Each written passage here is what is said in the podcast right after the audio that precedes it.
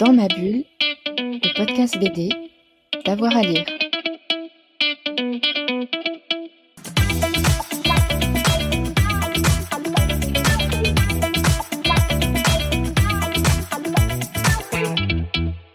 Bonjour à tous et à toutes et bienvenue dans cette euh, nouvelle émission de Dans ma bulle, votre podcast 100% BD avec avoir à lire.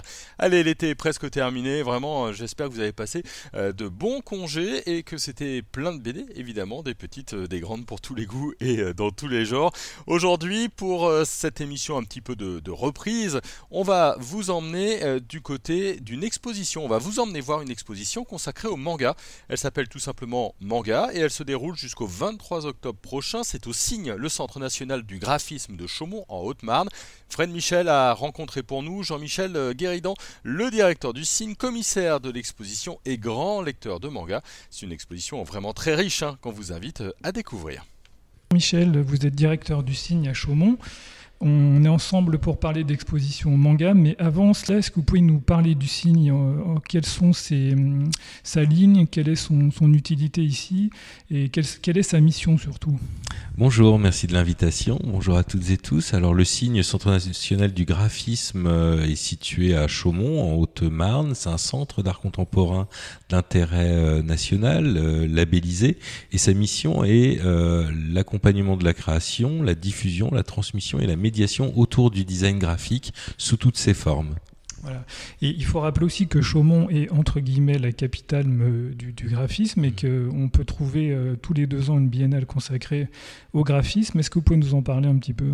Oui, alors euh, la biennale de design graphique euh, qui fêtera sa quatrième édition dans très très peu de temps, en mai 2023 est issu en fait du festival qui avait ouvert dans les années 1990 et euh, notre histoire en fait euh, conjugue en fait un regard sur une collection euh, patrimoniale composée des plus grande, de la plus grande collection euh, de, de Toulouse-Lautrec, d'affiches de Toulouse-Lautrec, et aussi successivement, à raison de quelque chose comme 1500 euh, dons par des auteurs et des autrices, nous avons augmenté en fait une collection d'art contemporain euh, qui est relative à l'affiche la plus importante d'Europe. Et alors, je crois que vous présentez environ 3 ou 4 expositions par an. Mmh. Et les expositions, vous allez les chercher, vous allez chercher la matière dans votre fond, c'est ça? En partie, oui. Nous avons toujours une collection, euh, qui, une exposition, pardon, une fois par an, voire deux fois par an, plutôt deux fois par an d'ailleurs, euh, qui permet de montrer successivement les 45 000 pièces de notre fond. On est entre 50 à 100 affiches montrées en fait sur euh, cette collection patrimoniale et matrimoniale. Alors, le signe, c'est pas seulement la monstration mm. avec toutes les affiches, toute votre collection, c'est aussi de la médiation. Oui, absolument. C'est peut-être d'ailleurs notre plus notre pôle le plus important puisqu'il est important en fait de s'adresser à toutes et tous. Euh, évidemment, le public de professionnels, le public des étudiants en études, le public scolaire pour la sensibilisation, les publics éloignés et empêchés via des dispositifs, je pense par exemple à la culture santé, où nous allons même jusqu'aux EHPAD, ou alors euh, culture justice, où nous travaillons en faisant des ateliers et des workshops aussi avec euh, des personnes en maison d'arrêt. Et aussi, vous mm. organisez souvent des événements alors, autour de, de, mm. l'affiche et autour du graphisme. Ça peut être des concerts, mm. des, rencontres avec des autrices et des auteurs. Oui, tout à fait. Euh, des, des, formats plus classiques de conférences, des formats plus inattendus, comme euh, des concours de pétanque avec des boules euh, gravées et stylisées. là, ce week-end et durant tout l'été, nous organisons un, un concours. je ne sais plus le nom de ce sport, mais en tout cas, ça joue avec des, des frisbees où on doit atteindre une cible. Et en fait, euh, tous les participants sont invités à créer en fait leur propre logo euh, à partir de motifs prédéterminés. Et en fait, on est euh, sur une forme de wipeout pour ceux qui se souviennent de ce jeu sur PlayStation et qui permet justement de faire jeu, faire équipe. L'essentiel en fait, c'est de favoriser la discussion, la venue, de parler d'un objet artistique qui en plus euh, et nous environne en fait, qui est partout, et de parler justement de différents régimes de communication. Euh, la communication qui est bienveillante en fait envers son lecteur, mais aussi de détecter celle qui veut vous vendre à tout prix des objets et des choses, et celle qui est véritablement de l'ordre de la propagande ou de la fausse information telle qu'on l'a aujourd'hui, et donc de la désinformation. Et il est important qu'on ait un lieu comme ça qui passe par différents sujets. On parlait du jeu, on parlait des ateliers, on parlait des expositions pour vraiment rendre sensibles et attentifs les citoyens qui le sont déjà d'ailleurs, mais euh, des fois une piqûre de rappel est plutôt euh, pas mal euh, pour justement être des citoyens avertis. Oui, parce qu'il faut apprendre à lire et à décrypter les affiches aussi. Oui, tout à fait. On pourrait croire que qu'un simple jeu de mots pourrait être compréhensible par toutes et tous, mais en fait, on se rend compte que selon sa culture, et là je parle pas de culture au sens changement de frontières. En fait, on se rend compte qu'il y a aussi des des localismes en fait, euh, même euh, même en France, dans lesquels en fait euh, une teinte, une image, une typo ne va pas être interprétée de la même de la même manière. Et ça c'est plutôt pas mal en fait de voir les singularités de chacun et l'interprétation de chacun. Comme le titre d'une exposition d'ailleurs dont, on parlait tout à l'heure, j'aimerais que vous reveniez dessus. Donc euh, Gilles de Broc, euh, c'est euh, l'exposition, le titre entre guillemets, si ça marche, ce n'est pas une solution temporaire. Et ça, c'est l'un des artistes les plus fascinants en fait de sa génération. Il a 34 ans aujourd'hui, et c'est quelqu'un qui a appris à devenir autonome en fait. Et quand on parle d'autonomie, c'est comment est-ce que en période de Covid, on a accès à un certain type de matériel. Quand on est dans une économie fragile, comment est-ce qu'on accède à certaines machines? Et la solution de Gilles de Broc en fait a été de se convertir de son travail de designer graphique et de poster vers la fabrication de céramique pour euh, véritablement créer des motifs sur un support en fait sur lequel le design graphique avait assez peu de, de prise. Et la chose qui est intéressante avec lui, c'est que tout son savoir-faire qu'il a fait en tant qu'ingénieur en fait pour créer ces machines, c'est via des tutoriaux sur YouTube et euh, une combinaison. Et ce que j'aime bien dire moi pour euh, l'école en fait, là où elle a un rôle à jouer et aussi en tant que citoyen, c'est qu'en fait on doit toujours apprendre à apprendre. Et cette exposition là, si ça marche, ce n'est pas une solution temporaire le montre assez bien. D'ailleurs, le titre aussi, il est vraiment pertinent. Et moi, pour moi, le fil de cette exposition, c'est aussi se nourrir des autres, mm. être curieux. C'est ça, c'est la, curiosité, le partage. Et d'ailleurs, euh, on n'arrive pas à. Hum, il y a une très mauvaise définition euh, du web 2.0 que l'on donne comme euh, étant le règne d'Instagram, de Facebook. Mais en fait, le web 2.0, enfin, je vais déjà revenir au web 1.0, c'était celui d'éditeur qui présentait euh, un savoir, une connaissance et une audience. Le web 2.0, en fait, c'est de pouvoir répondre à cette connaissance et pouvoir l'augmenter via les commentaires. Et cette chose-là, c'est ce qu'on a appelé le web participatif. Et euh, Gilles, en fait, est vraiment dans cette euh, générosité. En fait, ce qu'il a appris d'autres sur des forums de discussion via des tutoriels euh, sur les plateformes YouTube. En fait, maintenant, il le restitue à d'autres pour prolonger justement cette connaissance. Et je crois qu'il faut jamais oublier que voilà, ce web 2.0, c'est l'espace logiquement du dialogue, du partage et de la transmission peut relier ça un peu à l'encyclopédisme. Oui, totalement. Euh, et d'ailleurs, peu de gens connaissent le dictionnaire euh, historique et critique de Pierre Bayle, qui est un système de triple référencement, sur lequel c'est d'ailleurs beaucoup basé euh, Wikipédia. Celui où on a une connaissance qui est légendée via un savoir livresque, et une deuxième couche de notes, justement, en cherchant des experts ou des amateurs en fait du domaine qui vont encore compléter cette, cette couche d'information on va continuer sur le graphisme parce que le graphisme, il est partout dans le musée, mais aussi dans la ville. On l'a vu sur, euh, sur la plage juste à côté. Là. Donc, si vous pouvez nous en parler un petit peu, et même sur les vitres. Ouais, alors ce qui, ce qui est intéressant dans une ville euh, comme Chaumont, c'est que maintenant elle devient véritablement un laboratoire. Euh, nous sommes sur un projet de territoire qui est plutôt bien accepté par, par les habitants. D'ailleurs, qui est bien accepté? Je ne sais même pas pourquoi j'ai dit plutôt en, en, nuance, parce que c'était pas non plus, c'était pas sûr en fait que le projet fonctionnerait. Et là, on voit euh, une implication euh, des citoyens via des associations euh, locales, de la ville même, à se servir de tout l'espace de la ville comme espace d'expérimentation. notre dentiste a revêtu son cabinet d'une façade Mondrian. Il offre un morceau de ses murs pour avoir des illustrateurs, photographes locaux avec voilà une programmation qui change. la ville a fait un appel d'offres à des graphistes pour investir justement certains murs de la ville et avoir cette forme de définition de street art, mais là qui est moins à voir avec l'illustration, mais avec euh, les formes et la narration.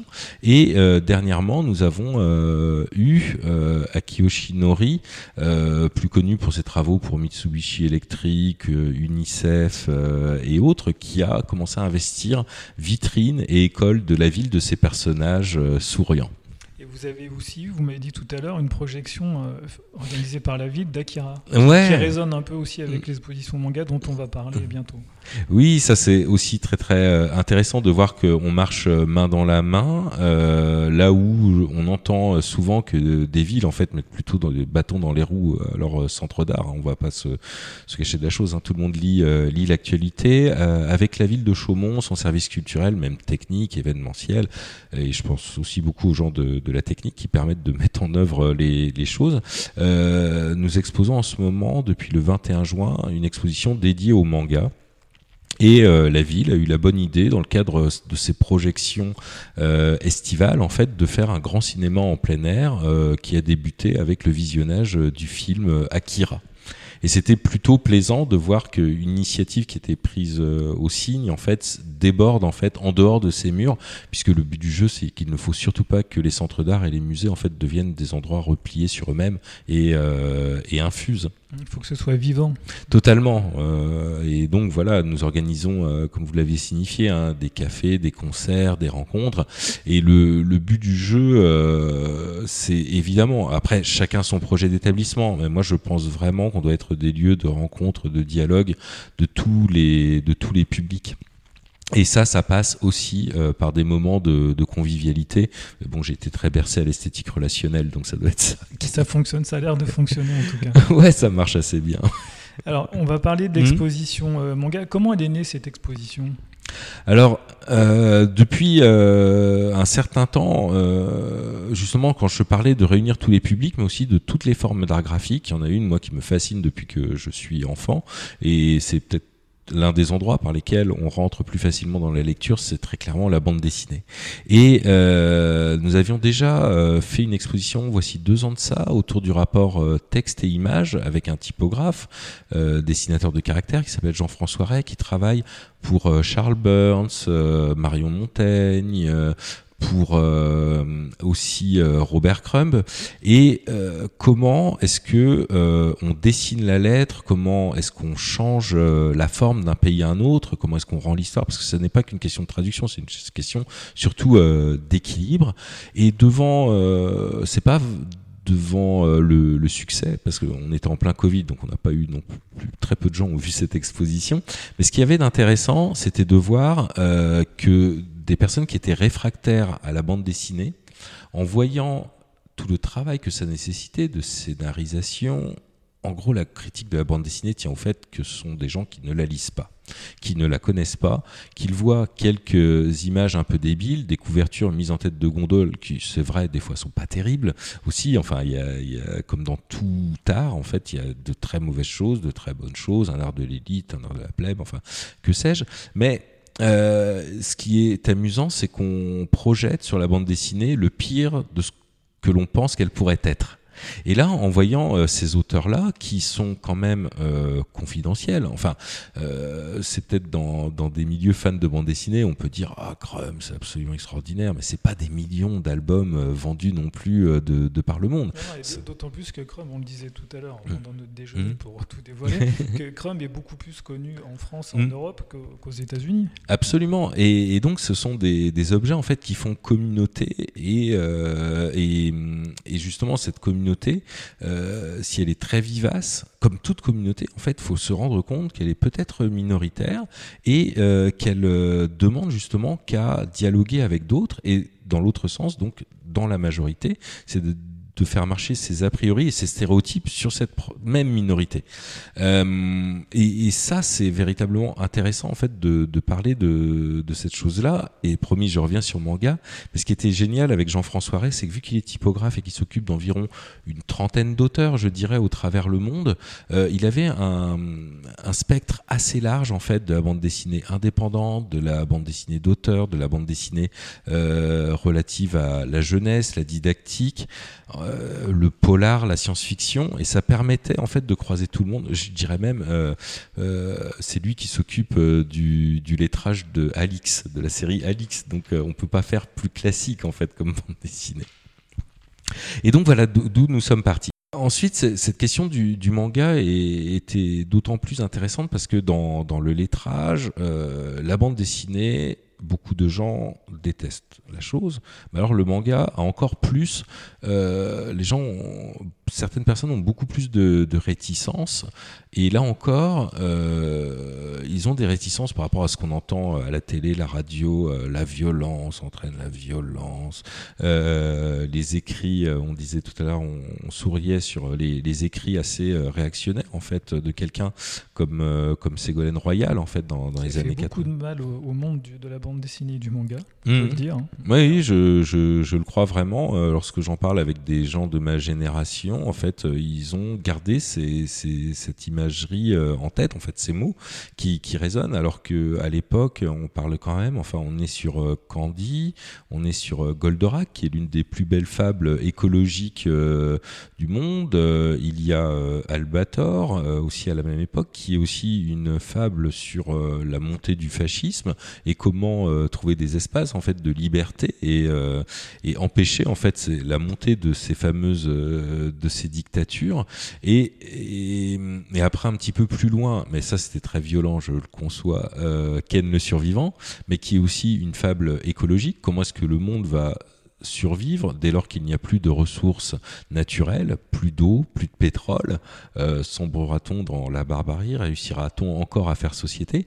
Et ça, ce sont des aspects en fait qui nous semblaient intéressants de montrer tant sur les thématiques que sur les traitements graphiques, puisque manga, euh, manga en fait euh, étymologiquement en fait veut dire la flânerie, l'exagération, le grotesque, la caricature, même la maladresse et ga donc euh, la question graphique. Et en fait, c'est un en fait, ça veut simplement dire aujourd'hui bande dessinée.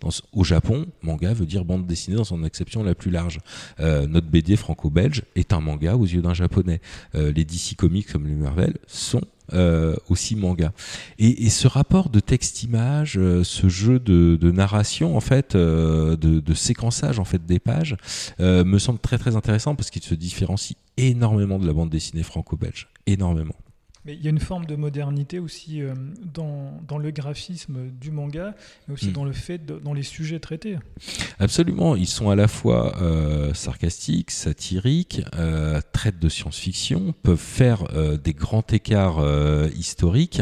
Et oui, il n'y a pas seulement le trait, il y a les, les sujets. Et si on, on revoit ça, aujourd'hui, on parle euh, beaucoup justement de, de la position euh, femme-homme dans la, la bande dessinée. Et ce qu'il y a d'intéressant au Japon, c'est que très vite s'est posé la question euh, du public, euh, de la cible. Euh, tel type de bande dessinée pour adolescents, tel type de bande dessinée pour jeunes filles, tel type de bande dessinée pour euh, pour les garçons. Et je crois que dès la fondation, il y a eu environ neuf genres en fait qui ont été posés très très vite, et ça a permis l'émergence. Une fois que c'est dit que euh, un objet s'adresse à quelqu'un, ça veut dire qu'il en exclut d'autres. Et il y a eu ce groupe de, de l'an 24, justement, composé de mangaka femmes, qui ont euh, très très vite, en fait, euh, pris euh, position et ont diffusé leur, euh, leurs premières, euh, leurs premières œuvres. Et c'est ça que je trouve euh, véritablement fascinant, c'est comment est-ce que tout le monde y a trouvé son compte, quitte à faire des transversalités après. Et là, je, je parlerai d'Ikeda, hein, cette, cette autrice qui a réalisé par exemple La Rose de Versailles, que je trouve absolument sublime comme... Lady Oscar. Lady Oscar, pardon, en anime en, en France, donc qui faisait partie de ce groupe de l'an 24. Donc, ce sont des, autrices qui sont nées à l'après-guerre et donc une, une carrière euh, fulgurante en 72, sachant que des, des Astro Boy, en fait, on est en, en 68, euh, Magazine, on est en 64. Donc, c'est c'est ça qui est, qui est trop bien, c'est que ça a été un univers parallèle en fait qui a développé plein de branches en simultané et, euh, et plutôt euh, égalitaire. Je pense à quelque chose qui n'est jamais arrivé en France qui s'appelle Glass no Kamen de Suzu Mishui. Euh, je crois que les chiffres sont d'environ un, mi- un demi-million Ah oui, c'est d'albums des chiffres qui donnent le vertige. Surtout quand on parle d'édition indépendante, enfin, Même à l'époque, là, vous parliez de Garo, qui est un laboratoire euh, formidable pour plein d'auteurs, Mm. surtout euh, encore une fois sur la par rapport à la modernité Mm. graphique et les sujets traités, et euh, qui avait des diffusions énormes, même Shonen Jump, Mm. euh, c'était des, des centaines de milliers. Voilà. Ouais, c'est ça, cette question euh, du nombre est, est vraiment fascinante, d'autant plus qu'on parle d'exemplaires vendus. Le manga, ça aussi, ça a été fait très vite. En fait, c'est un périodique une fois qu'on l'a lu, on le dépose euh, sur c'est jetable et donc ça veut dire que c'est lu par au moins 3 à 4 personnes derrière avant qu'il ne soit totalement abîmé qu'il se retrouve à la poubelle. Et donc ça, ça, ça en fait un, un objet en fait de lecture totalement euh, incroyable à mon sens qui est euh, bon, c'est le web 2.0, donc quelqu'un me contredira dans les commentaires. Mais en, en tout cas, euh, je, je trouve que c'est un objet qui se passe, qui se transmet ainsi de main en main. Là, on essaye de le faire euh, en Europe avec les boîtes à livres et compagnie, mais il faut se rendre compte qu'au C'est Japon, pas la même échelle. ouais. c'est pas la même échelle et ça, et ça a été pensé comme ça quoi une littérature qui est imprimée sur du mauvais papier faut aussi le dire donc il y a des gros problèmes de conservation on parle de Gallo Magazine il y a une très belle exposition à la maison du Japon à Paris et franchement il faut être courageux pour euh, conserver en fait ces choses sur du mauvais papier journal parce que c'est destiné à être jeté et à pas conserver Mais c'est le côté populaire aussi. Voilà, qui, euh, que, que nous, Absolument. on a peut-être perdu un peu en France. Mhm. qu'on connaissait dans les années 70 avec les petits formats, les, ouais, vrai. les PIF magazine, mais qu'on a perdu. Ouais, je, je, je, je, je pense à ça justement. Euh, là, je parlais des, des mauvaises couvertures de livres, mais euh, qui fait l'expérience de la bande dessinée contemporaine euh, de l'album euh, 48cc, euh, c'est c'est un vrai, un vrai problème parce qu'on a des super belles couvertures, beau papier glacé, et dès qu'on l'ouvre, le livre craque. Enfin, quand les livres coûtaient peut-être 5 francs, c'était tolérable, mais maintenant à 12 euros, 16 euros, il y a un vrai problème de fabrication, de façonnage et de respect presque des éditeurs, parce que c'est eux qui sont responsables de la chaîne de fabrication.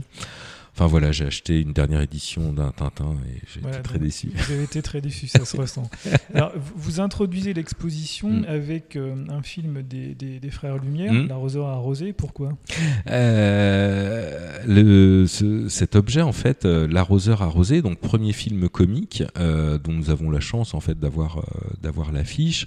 On, on ouvre dessus parce que la première, le, pre- le premier manga. Euh, D'ailleurs, on disait la manga si on utilise la terminologie d'Edmond de Goncourt.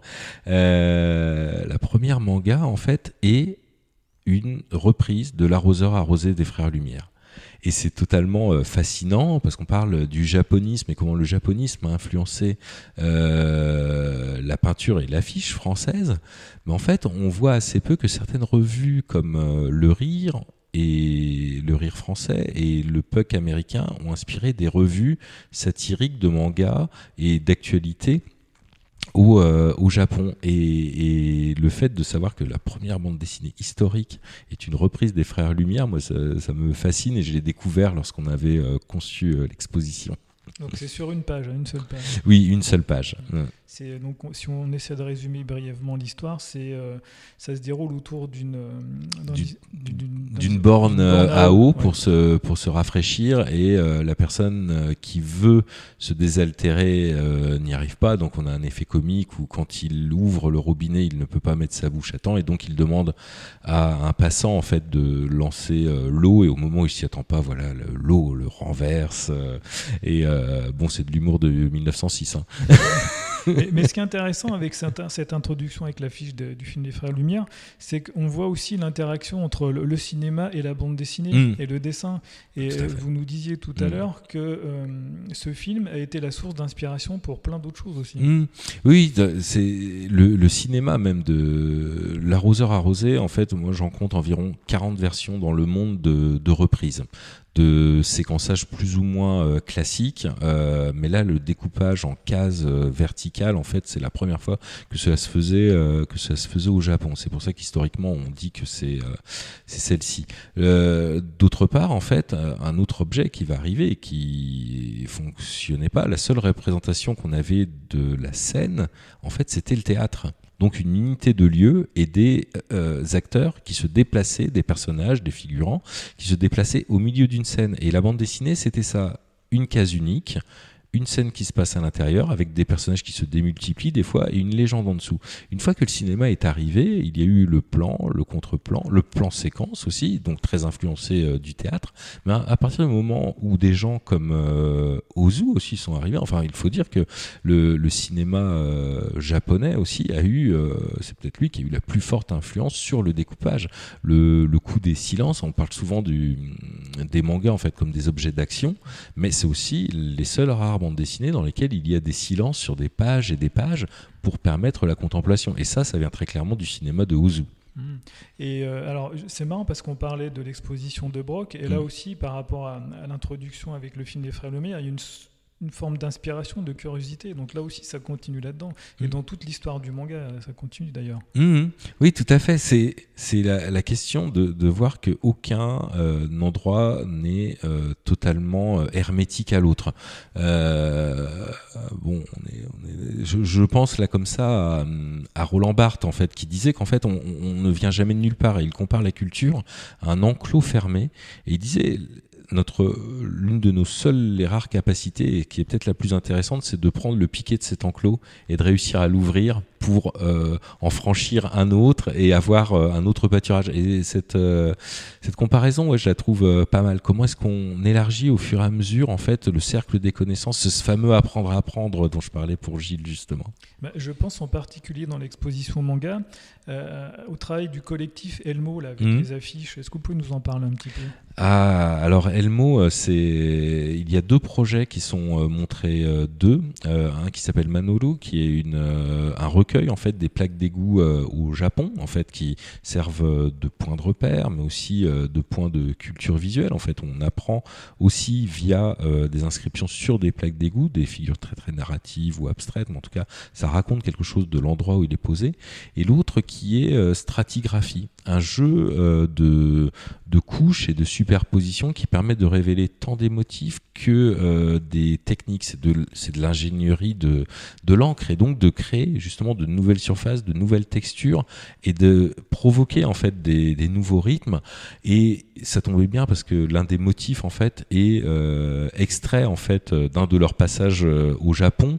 Et donc il est démultiplié dans un polyptyque de cinq affiches. Et, et c'est bien puisque l'exposition manga pour ne pas que vous soyez surpris si vous venez la voir, elle se consacre non seulement à des auteurs japonais, mais aussi à des auteurs d'autres pays qui, euh, eux, vont s'inspirer en fait de cette culture de la bande dessinée euh, japonaise. On peut voir aussi euh, quelques extraits de planches d'un auteur qui, euh, c'est le cas de dire, extrait Mm. euh, uniquement des, des éléments du manga. Oui, c'est euh, Corentin Garrido avec son fabuleux Astro Boy tome 5 à cinquième couche. Cinquième couche. cinquième Éditeur couche belge. éditeur belge et euh, dans, lequel en fait on a un tome complet euh, d'Astro Boy mais les planches sont vidées des décors et des personnages pour ne garder que euh, ces, ces mouvements. Et, et, et là, dans, en parlant de clichés, par exemple, euh, on n'imagine pas le manga japonais autrement justement qu'avec ses mouvements, euh, ses rythmes, ses accélérations, ses chutes, ses écrasements contre contre mur ou sol ou dans l'espace. Et ça, c'est vrai que c'est Osamu Tezuka qui a véritablement inventé, euh, stylisé en fait euh, le genre et qui lui a donné encore une autre forme de lettre euh, de, de noblesse. Et l'autre chose qui est intéressant, je ne sais pas s'il était au courant, euh, les plus vénérables d'entre nous, en voyant l'exposition, sont convaincus qu'en fait, ce sont des planches extraites de Astérix et Obélix. D'accord. Ouais, et c'est vrai qu'il y a un petit lien de familiarité, mais euh, j'en suis pas convaincu. Mais Ch- chacun lit comme, euh, comme, Mm. ouais, c'est ça qui est intéressant Mm. aussi. On s'approprie le travail des autres en, Mm. en imaginant des choses, c'est bien. Ouais. Alors, si on continue un peu Mm. dans l'exposition, quel, euh, quel autre artiste on peut découvrir? Alors, euh, on peut découvrir euh, Akiyoshi Nori, euh, donc qui a investi d'ailleurs euh, toute euh, toute la ville de, Chaumont, ça c'est plutôt euh, pas mal. Tetsunori Tarayawa, donc qui est un musicien d'un groupe punk noise et donc qui travaille non, en fait, ça n'a rien à voir, puisqu'il travaille plutôt sur des choses de science-fiction en noir et, et argent, et donc il collabore avec NTS Radio, Element Skateboard, Shobo Shobo, euh, qui est euh, l'un des artistes en fait euh, qui a beaucoup fait justement pour présenter la scène japonaise en fait en, en France depuis ses, ses débuts d'activité. Naginoda, euh, réalisatrice euh, de, de films en fait qui présente euh, deux films qui sont vraiment issus des, des théories d'Okuzai, c'est absolument formidable. Et Daito Manabe, lui, c'est plus, on est plutôt sur les questions d'électronique, numérique, d'intelligence artificielle et d'effets spéciaux. Et bien évidemment celui que tout le monde attendait depuis longtemps, Yushi Yokoyama, euh, qui nous a fait l'honneur euh, avec les éditions Matière en fait de nous prêter tout un ensemble de, de pièces, euh, Des originaux, ouais. des originaux, des aquarelles, sérigraphies pour montrer l'étendue en fait de, de son de son travail. On découvre vraiment son travail, on est au cœur de son travail avec Mm. ses croquis, c'est vraiment passionnant. Oui, c'est, c'est, disons, là, il y a un intérêt. Moi, par exemple, je suis pas trop pour, euh, et beaucoup d'artistes d'ailleurs sont pas trop pour montrer en fait le secret de fabrication, euh, parce que des fois c'est du fétichisme qui n'a pas grand intérêt au bout du compte. montrer le résultat en fait. Voilà le résultat euh, pour euh, beaucoup euh, d'auteurs qu'on a qu'on a contactés. Je pense à Akira Toriyama, euh, Katsuhiro Otomo, donc euh, créateur d'Akira et l'autre de, de Dragon Ball. Euh, en gros, ils disent l'œuvre, elle est déjà dans les livres. Après, c'est peut-être du fétichisme. euh, en gros, ça met du beurre dans les épinards. hein, C'est c'est plutôt ça. Et, et, et souvent, pour beaucoup d'auteurs, en fait, l'esquisse re- ressemble à s'y méprendre au résultat final. Sauf que le résultat final est photocopié ou, est devenu un multiple. Et, là, dans le cas de Yoshi Yokoyama, en fait, il y a une telle différence de traitement entre l'esquisse initiale et le résultat final qui se retrouve édité qu'il semblait une évidence, en fait, de montrer euh, ce, différentiel, en fait, totalement euh, éloigné, lointain. Enfin, c'est dur, en regardant euh, ces esquisses, d'imaginer qu'elles sont véritablement du Yoshi Yokoyama. Parce que je pense en particulier à son dernier livre chez Matière, là Mm. où y a- y a- c'est une bande dessinée muette carrément, Mm. mais où le son est très important. Oui, c'est ça, bande dessinée euh, sans, sans bruit, mais euh, totalement euh, sans bruit, pardon. Au contraire, extrêmement sonore et bruyante, mais où aucune parole en fait ne s'élève des, des personnages. Oui, c'est comme si on avait euh, augmenté le bruit de chaque pas, de chaque crissement dans, de pneus, de mains passées dans des cheveux. Enfin, c'est une magnifique bande dessinée. Oui, avec un vocabulaire à travers les Mm. onomatopées, ça c'est vraiment intéressant. Donc on peut voir tout ça en ce Mm. moment au signe. Alors, et vous, euh, Jean-Michel, quelles sont vos bandes dessinées, vos mangas préférés Qu'est-ce qui, quels, quels sont les mangas qui vous ont marqué Ah, alors euh, qui m'aurait euh, marqué. Alors je, je vais pas mentir. Hein, les, mon premier rapport en fait au manga était celui de la télévision, donc plutôt de, de l'anime. Hein, J'ai parlé de Vous êtes entré dans le manga par l'anime. Ouais, c'était. Euh, je, je- et oui, parce qu'on oublie un truc que justement aussi on en parlait tout à l'heure, un truc qui- que moi je reproche au manga à ceux qui en font des analyses, c'est toujours de prendre le prisme du on en a vendu tant de millions d'exemplaires, on en a vendu tant de millions d'exemplaires, en oubliant que ce sont des œuvres à part entière et pas juste un produit de consommation. Euh, J'ai conscience que c'en est un par la force des choses, mais ce sont aussi des œuvres singulières, par des auteurs singuliers et des autrices, et il faudra véritablement euh, qu'on se rentre ça dans, la tête. Et, euh, donc moi, de, mon âge avancé, les premières bandes dessinées, faut pas oublier, traduites. Euh, ça reste Akira de Katsuhiro Otomo. Euh, le film sort, euh, je crois, en 88, 89. La bande dessinée arrive en France en 91, 92. Euh, et en même temps, Glénat, euh, pour parler d'éditeur, hein, parce que c'est Glénat en fait qui a tenté la, la chose. Il faut voir aussi que c'est venu en France en tant que bande dessinée parce que le film a été pas vraiment un succès. On oublie aussi que ça a été, euh, hein, mais parce que c'était le film d'animation le plus cher jamais produit. Et donc, du coup, si on met autant d'argent, c'est qu'il doit y avoir un intérêt. Et donc, euh, Glénat décide en fait de le diffuser, euh, de le diffuser en France. Et de là, euh, moi, de mes jeunes années, euh, et je continue de faire une régression, nos seuls mangas qu'on avait, en fait, c'était des livres de coloriage d'après les animes. Ou alors, ou alors des mauvaises adaptations de Goldorak, Voilà. qui étaient complètement différentes de ce que faisait Gonagai au Japon, Mhm. qui étaient vraiment ratés. Ah oui, totalement. Oui, Euh, là, par, exemple, l'anime est vraiment euh, soft hein, par rapport euh, au, au manga lui-même, à cette bande dessinée. Et donc, moi, mon premier pas a été donc Dragon Ball. J'ai pas honte. Et Akira, parce que très clairement, c'était les seuls objets qui existaient à l'époque. Non, mais vous y aviez bon goût, c'est quand même des piliers du, de Oui. l'histoire du manga. Mais je me dis euh, aussi, j'ai pas l'impression qu'il y ait eu grand chose d'autre qui, qui m'aurait euh, intéressé. Après sont arrivés euh, Radma 1,5, euh, trop cool. euh, moi j'étais en plus adolescent, enfin, donc tout le mal-être adolescent avec cette double peine d'être à la fois garçon et fille, c'était c'était plutôt pas mal pour apprendre ce que vit l'autre. Enfin, moi j'ai trouvé ça plutôt. Enfin, je trouvais que c'était une époque un peu bénie parce que euh, il y avait un chant qui était tellement euh, qualitatif que c'était euh, que c'était grandiose. là, j'en parle de manière extrêmement enthousiaste, mais je suis aussi conscient que dans la bande dessinée japonaise, il y a des choses très très mauvaises. il faut le dire aussi. Ce serait dommage qu'en Europe, on ait le monopole du mauvais goût. Eux aussi, hein, ils, peuvent avoir mauvais goût parfois. Mais bon, il y a quand même tellement de choses différentes mm. qu'on peut trouver euh, mm. vraiment plein plein de choses. J'étais vraiment fasciné par, euh, par euh, Gum aussi un petit peu plus tard. justement, cette, cette espèce de conscience qu'on a aujourd'hui, en fait. Qu'est-ce qui fait de nous un être humain? Euh, et donc ça parle très clairement de, la pureté du, sang, euh, de la question de l'homme prothèse, de la question de la machine qui aujourd'hui euh, on, lui prête justement des, des, intelligences. Et voilà, ça c'est des choses qui m'ont vraiment intéressé et vraiment sur le tard. Et très récemment, je reviens encore Garo Magazine et et ça, oui, je recommande Bon, venez à Chaumont, mais aussi passer à la Maison du Japon à Paris. L'expo se termine le 30 juillet. ouais. C'est très court. Mm. Non, mais Garo, oui, Garo, c'est vraiment. Euh, encore une fois, moi, je, suis allé voir l'exposition mm. et on voit toute la modernité mm. dans, dans, dans, tout. Où il y avait Tsuge, il y avait plein d'autres comme lui. Et King Terry. Ouais, incroyable. qui sont édités chez, chez Cornelius, par exemple, Tsuge. Et c'est magnifique. Et, et l'autre chose aussi qui est intéressant dans, dans cette vague hein, qu'on peut appeler punk hein, en fait du, du manga, c'est que aussi on peut se référer à toute une scène euh, pop rock, punk, noise.